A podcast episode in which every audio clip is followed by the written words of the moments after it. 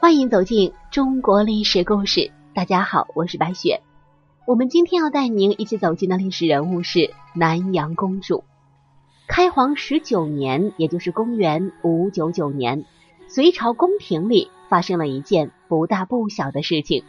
深受隋文帝疼爱的孙女晋王杨广的长女出阁，夫君是大将军宇文述的小儿子宇文士及。在那个年代。天之娇女与将门虎子的结合，实在是再平常不过的配置了。如果不出意外，他们会像大多数贵族夫妻那样，一辈子过着衣食无忧、相敬如宾的平淡日子，然后就淹没在历史的滔滔江水之中。成婚后的第二年，隋文帝废了太子杨勇，立杨广为储。仁寿三年，也就是公元六零四年的十二月，杨广即皇帝位。于是他册封长女为南阳公主，驸马宇文士及官拜鸿胪少卿。隋书这样称赞南阳公主说：“美丰仪，有志节，造次亦以礼。”这样的描述很是符合现代人对于公主这个身份的印象：优雅端庄，知书达理。而南阳公主除了这些之外，还有一个更美好的品质，那就是孝顺。杨广对南阳公主向来是疼爱有加，只要有出巡的机会，必然会把她带在自己的身边。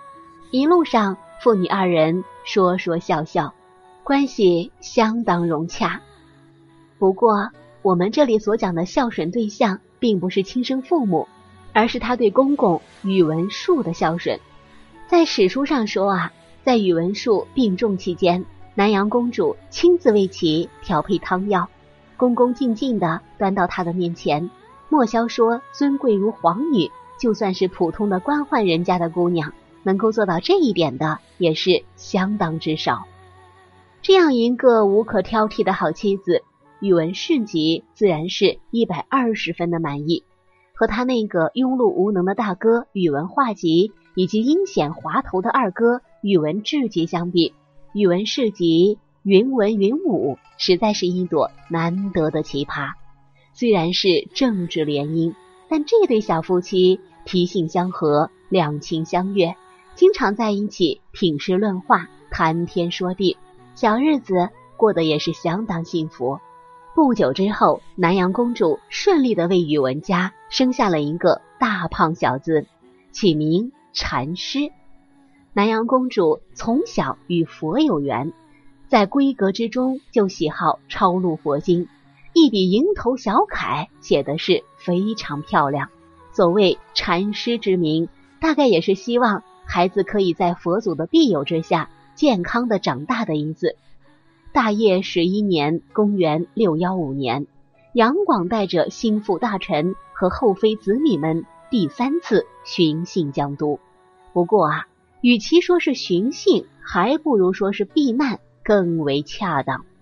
杨广这个完美主义者，在不到十年的时间里，完成了建东都、开运河、巡边疆等诸多惊天动地的大事，把老百姓折腾的是鸡犬不宁。百姓没有法子，只好反过来折腾他。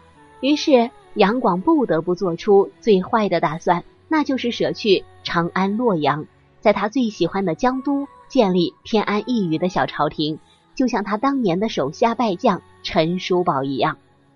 南阳公主虽然聪明，也毕竟只是一个二十多岁的女子，在国家大事方面，实在也不能想得如此深远。因此啊，他也只能把这当做是一次普通的春游，去的又是那样诗情画意的江都。心里的欢喜自然是多于担忧。此时的宇文禅师已经是十岁的半大孩子，继承了杨家人特有的清俊相貌，可以算得上是南阳公主心间的宝贝疙瘩。其实啊，在江都兵变以前，上至皇后，下到小宫女，都有那种山雨欲来风满楼的预感。身处其间的南阳公主，当然不会完全无感。她也问过宇文士及军中是否有异动，宇文士及却只是笑着跟他说没事。到底是和自己亲密无间的丈夫，她不相信他，还能相信谁呢？如此，南阳公主的心便慢慢放下了。可是叛军们却完全没有放慢他们逼宫夺权的进程。大业十四年（公元六一八年）三月十日晚上，右屯卫将军宇文化及虎贲郎将司马德堪等人率兵攻占江都行宫。一杀杨广，诛灭了几乎所有的杨氏宗亲，一夜之间国破家亡，而主导者竟然是自己的夫家。南阳公主痛彻心扉的问及宇文士及，到底事先是否知道这场惊天巨变？宇文士及在犹豫再三之后，方才吞吞吐吐的说：“不知道。”至于究竟知不知道？怕是只有他自己心里最为清楚了。可是，就算真的不知道，宇文士及也不会为了这个前朝的公主和自己整个家族作对。于是，被牺牲的只有女子。多少山盟海誓，到如今分明只是成了空话一句。可也就是在这样家破人亡的时候，南阳公主却显示出了她骨子里刚毅到几乎冷冽的个性。宇文氏靠弑君得来的政权，并没有持续太久。彼时天下糜废，各路起义军打着为杨广复仇的旗号，不约而同的向着江都攻来。说来也真是可笑，杨广活着的时候，每个人都说他是罄竹难书的暴君。现在暴君死了，倒逼得出如此多的忠臣义士来。所谓权力。还真是能让人翻手为云，覆手雨。最后报了这仇的是隋唐之际的枭雄窦建德。因果报应啊，将杨氏族灭的宇文氏家族也遭到了一模一样的命运。当窦建德杀气腾腾的前来看望宫中女眷的时候，很多人都站立的不敢回话，唯有南阳公主不卑不亢的走到窦建德的面前。声泪俱下的痛诉了亡国之恨，以及不能亲自手刃叛臣的遗憾。窦建德出身草莽，哪里见过这么美丽又这么刚烈的女子？于是不由自主便恭恭敬敬的向他行了一个君臣大礼，又看了看一旁那个眉清目秀的少年，那吩咐手下斩草除根的手却怎么也举不起来。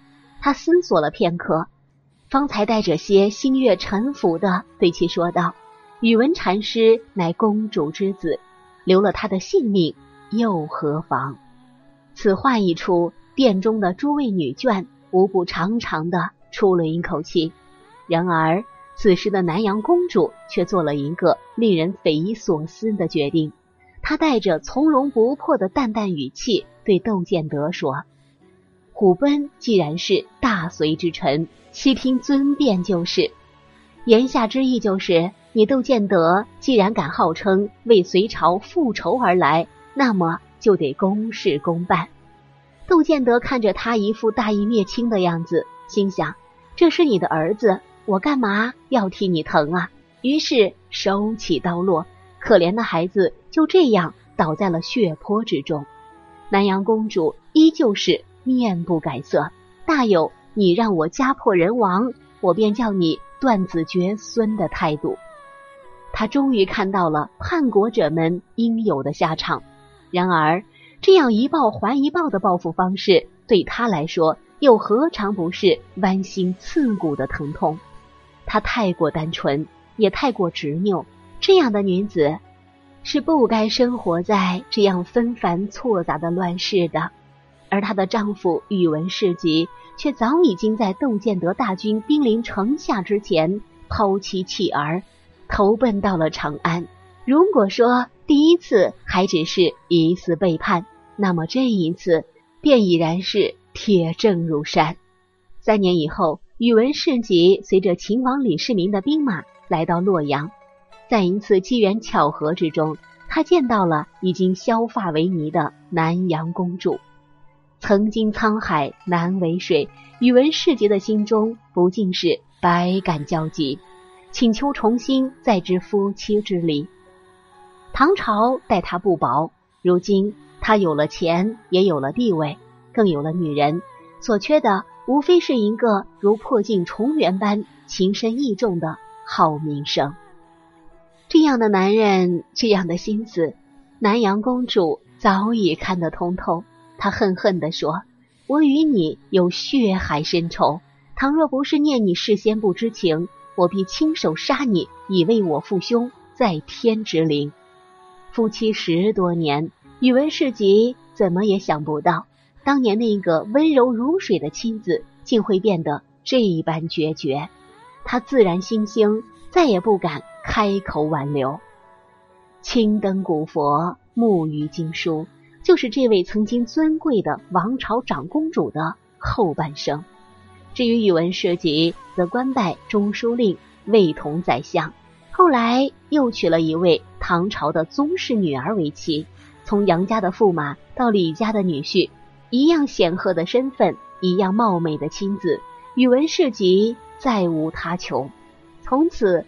那个女子就真的彻底退出了他的生命，连午夜梦回之时都不曾来过。